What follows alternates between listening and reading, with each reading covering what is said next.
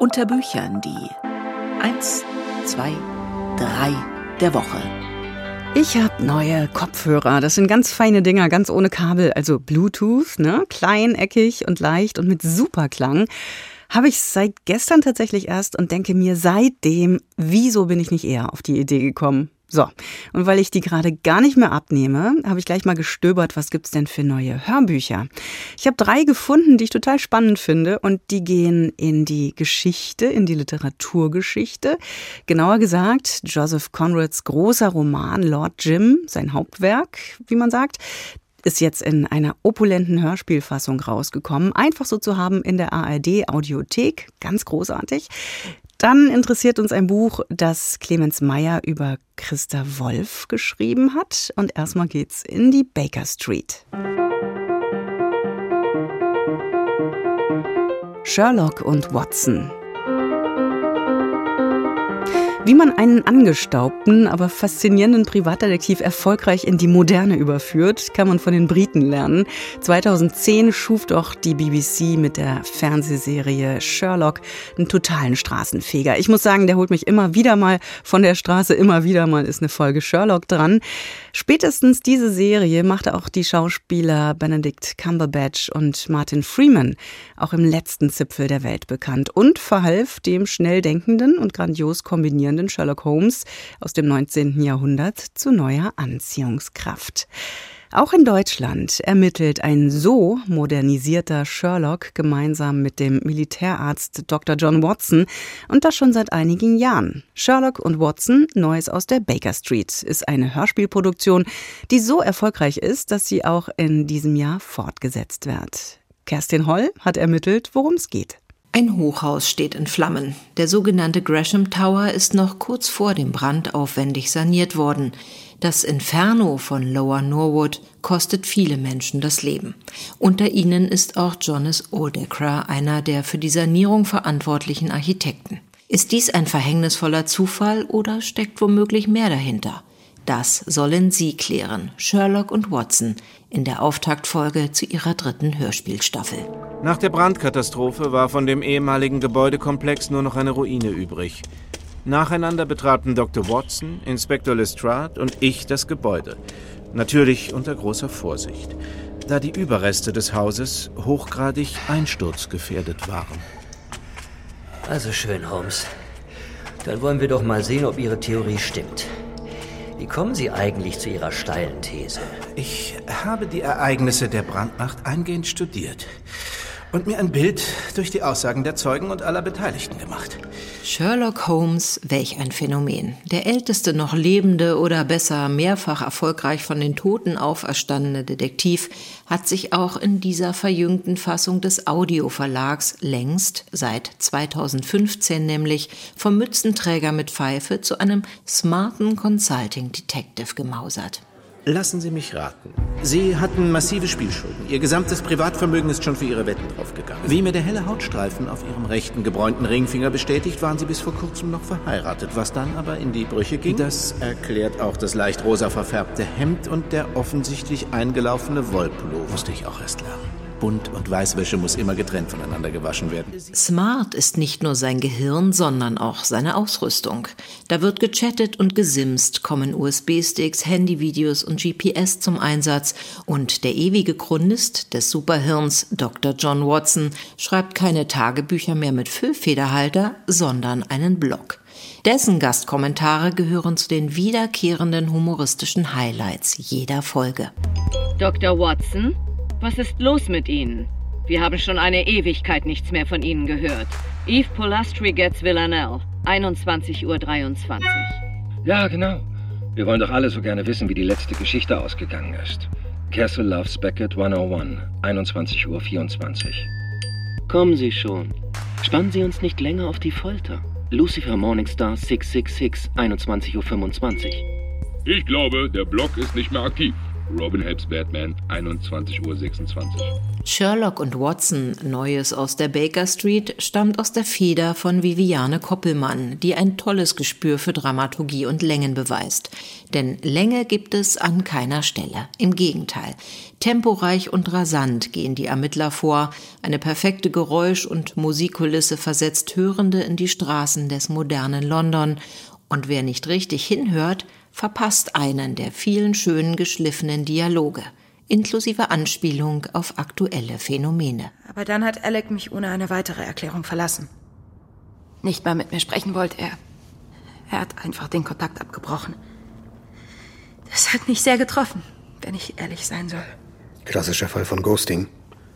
So nennt man das heute. Also, wenn ein Partner den anderen einfach aus seinem Leben eliminiert und auf keine Kontaktversuche reagiert. Wann war das genau? Mit Johann von Bülow und Florian Lukas sind der etwas schnöselige Sherlock und der verlässliche John Watson erheiternd und prominent besetzt. Wer das Vertraute mag, der kann sich auf alte Bekannte aus dem Werk Arthur Conan Doyles freuen. Inspektor Lestrade, Vermieterin Martha Hudson, Mary, Mycroft, Moriarty, sie sind alle noch mit dabei. Mögen sie ewig weiterleben zu unserer Unterhaltung. Kerstin Holl war das. Das Inferno von Lower Norwood können wir ab sofort hören und drei weitere neue Folgen der dritten Staffel von Sherlock und Watson Neues aus der Baker Street erscheinen jeweils einmal monatlich bis Juni im Audioverlag.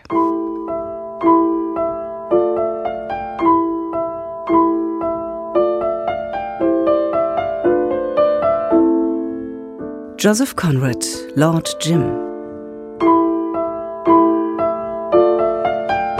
Wer sich das Leben des Schriftstellers Joseph Conrad vor Augen führt, dem wird schnell klar, dass dieser Mann bei Abenteuerromanen aus den Vollen schöpfen kann. Conrad war polnischer Herkunft, lernte als Erwachsener die englische Sprache. Im Dienst der britischen Handelsmarine bereiste er die Weltmeere und begann zu schreiben. Conrads Romane kreisen um Themen wie menschliche Einsamkeit, das Ausgeliefertsein. Und in seinem Roman Lord Jim ist der Titelheld vor allem seiner eigenen Schuld ausgeliefert. Ist nun als opulent inszeniertes Hörspiel erschienen. Tino Dallmann stellt's vor. Den Antrieb für sein Schreiben hat Joseph Conrad einmal so ausgedrückt. In seinen Werken will er jene unversöhnlichen Widersprüche ausmachen, die unser Leben so rätselhaft und beschwerlich, faszinierend und gefährlich, aber auch voller Hoffnung machen. In wenigen Büchern ist er diesem Anspruch so gerecht geworden wie in seinem Roman Lord Jim, der nun in einer exzellenten Bearbeitung als Hörspiel vorliegt. Im Zentrum der Geschichte steht der junge Brite Jim, der von einem Leben auf See träumt. Er wird auf ein Schulschiff der Handelsmarine geschickt und malt sich die Abenteuer aus, die vor ihm liegen. Auf dem Unterdeck, in dem Gewirr von 200 Stimmen, vergaß er sich oft und bestand im Geiste Seeabenteuer. Er sah sich von sinkenden Schiffen Menschen retten. Von sinkenden Schiffen Menschen retten. Im Orkan. Die Masten klappen. Mit einer Leine. Durch die Brandung schwimmen. Oder als einsamer Schiffbrüchiger. Barfuß. Und halbnackt über bloßgelegte Riffe wandern.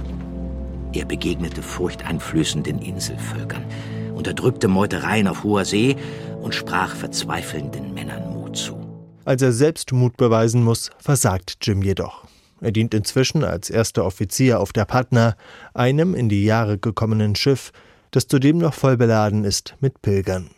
Als das Schiff nach einer Havarie zu sinken droht, verlassen die Besatzungsmitglieder die Patna und lassen die Passagiere zurück. Auch Jim springt, nach einigem Zögern, in ein Rettungsboot.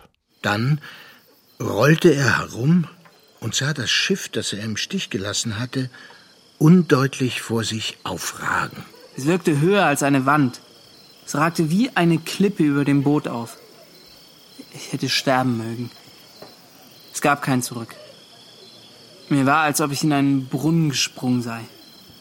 In einen unendlich tiefen Schlund. Er kauerte sich im Bug zusammen und warf verstohlene Blicke zurück. Er konnte gerade den Schein des gelben Topplichtes hoch oben sehen verschwommen wie ein letzter Stern, der im Begriff ist zu erlöschen. Das Problem ist nur, die Patna sinkt in jener Nacht nicht, sondern wird von einem französischen Schiff gerettet. Jim muss sich vor Gericht verantworten. Dort trifft er auf Charles Marlowe, der als Erzähler auch in Conrads berühmter Novelle Herz der Finsternis auftaucht. Marlowe versucht Jim zu helfen und vermittelt ihm Arbeitsstellen, schlussendlich eine im von Conrad erfundenen Fernland Patusan.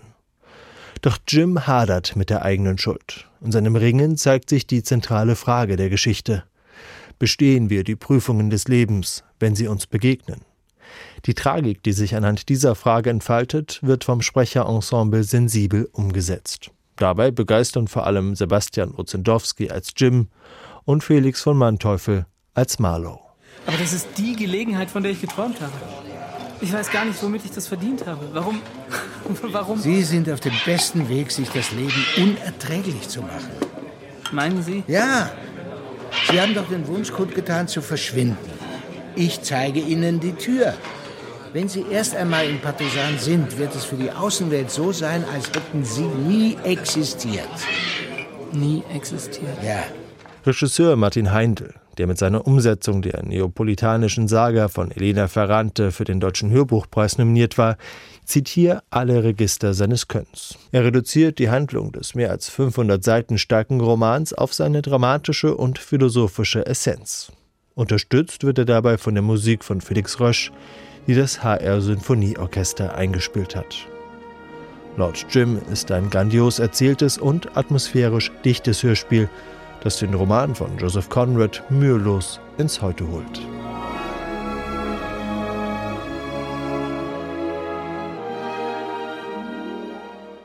Tino Dallmann über die Hörspielproduktion Lord Jim von Joseph Conrad zu haben in der ARD Audiothek. Clemens Meyer über Christa Wolf. Es geht um Begeisterung, um die lebensverändernde Kraft von Büchern und darum, welche Romane herausragende Autorinnen und Autoren zu den Menschen gemacht haben, die sie sind.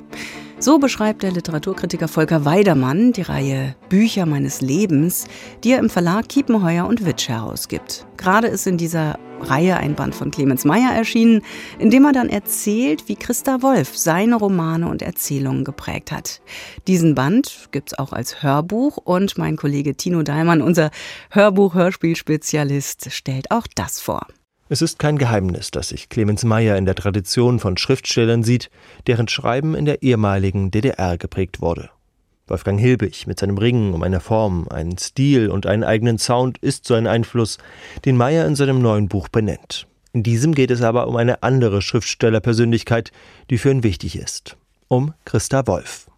Mit ihr oder vielmehr mit einer Büste von ihr hält Meyer Zwiesprache. Aber wie groß muss Christa Wolfs Aura in Natura gewesen sein, wenn schon diese bronzene Büste den Raum vom Fensterbrett aus verändert. Sie strahlt eine Ruhe aus, erdet förmlich mein Arbeitszimmer, das an einer Ausfallstraße im Leipziger Osten liegt. Hinter Christa Wolfs rot-golden glänzenden Schopf, auf der anderen Straßenseite, wächst ein Birkenwäldchen. Offen wie selten gibt Clemens Meyer hier Einblicke in sein Schreiben und seinen Werdegang als Autor. Und der ist dem von Christa Wolf nicht unähnlich. So wie sie Anfang der 60er Jahre dem Bitterfelder Weg und der Losung Greif zur Federkumpel folgte und in einem Waggonbauwerk in Halle arbeitete, zog es Meyer erst einmal auf diverse Baustellen. Bei sich trug er damals ein zerknittertes und vom Baustellenschmutz ziemlich angegriffenes Exemplar von Christa Wolfs Roman Kindheitsmuster. Nachdem ich 1996 mein Abitur gemacht hatte, mit der zweitschlechtesten Note des Jahrgangs, ging ich auf den Bau. Für fast drei Jahre. Vielleicht, weil ich glaubte, dort etwas zu finden. Poesie und Geschichten zwischen Staub und Beton? Oder war für mich eine Literatur ohne Erfahrung nicht denkbar? Schämte ich mich meiner poetischen Ambitionen und wollte auf die Baustellen? Geld verdienen musste ich auch. Aber die Idee des Bitterfelder Weges lag in meiner DNS. Dass sich die Lektüre von Christa Wolf auch auf seine Texte ausgewirkt hat, zeigt sich in diesem Buch. Meyer hält verschiedene Erzählfäden souverän in der Hand und beleuchtet, welche Muster ihn und sein Schreiben geprägt haben. Wolfs politisches Engagement, ihre Arbeit für die Stadtsicherheit und den Literaturstreit in den 90er Jahren streift er dabei nur am Rande. Ihm geht es um die Frage, was von Wolfs Büchern und der DDR-Literatur insgesamt bleiben wird. Dementsprechend lässt er in seinem Buch auch Brigitte Reimann auftreten oder Leipziger Autoren wie Werner Heiduczek und Erich Löst. Löst. Erich. Sieben Jahre Knast für nichts. Dafür fast genauso steinalt geworden wie Heiduczek. Proletarierschriftsteller im besten Sinne. Sah sich gern als ostdeutscher Hans Fallada lehnte seinen Knastroman Schattenboxen an Falladas Wer einmal aus dem Blechnapf frisst an. Steht in unserer Soap über den wilden, wilden Osten für die Knastgeprüften, die Eingesperrten, die Weggeschlossenen, die Bautzen zwei Häftlinge. Sieben Jahre, das ist die Zauberbergzeit. Lösts Roman, es geht seinen Gang oder Mühen in unserer Ebene, ist ein Wunderding. Die Frage, wie zeitgemäß DDR-Literatur sein kann, beantwortet Meyer mit Blick auf die Kindheitsmuster ziemlich klar. Für ihn zeigt der Roman die Möglichkeiten des biografischen Erzählens auf, aber auch, wie sich der Krieg nach 1945 in die deutsche Literatur eingeschrieben hat. Es sind solch gegenwartskluge Gedanken und Meyers mitreißender Vortrag, die das Hörbuch zu einem Erlebnis machen und die dafür sorgen, dass man nach dem Hören sofort zu einem Buch greifen will egal ob nun von Christa Wolf oder von Clemens Meyer. Tino Dahlmann war das über das Hörbuch von Clemens Meyer über Christa Wolf. Im Argon Verlag ist es erschienen, hat eine Laufzeit von etwa zwei Stunden. Ja, und das waren die Buchtipps, die drei der Woche. Heute dreimal Hörbuchtipps. Noch mehr Literatur zum Hören gibt's natürlich auch bei uns in der ARD Audiothek. Kopfhörer auf, viel Freude, ein großartiges Osterwochenende. Ahoi, sagt Katrin Schumacher.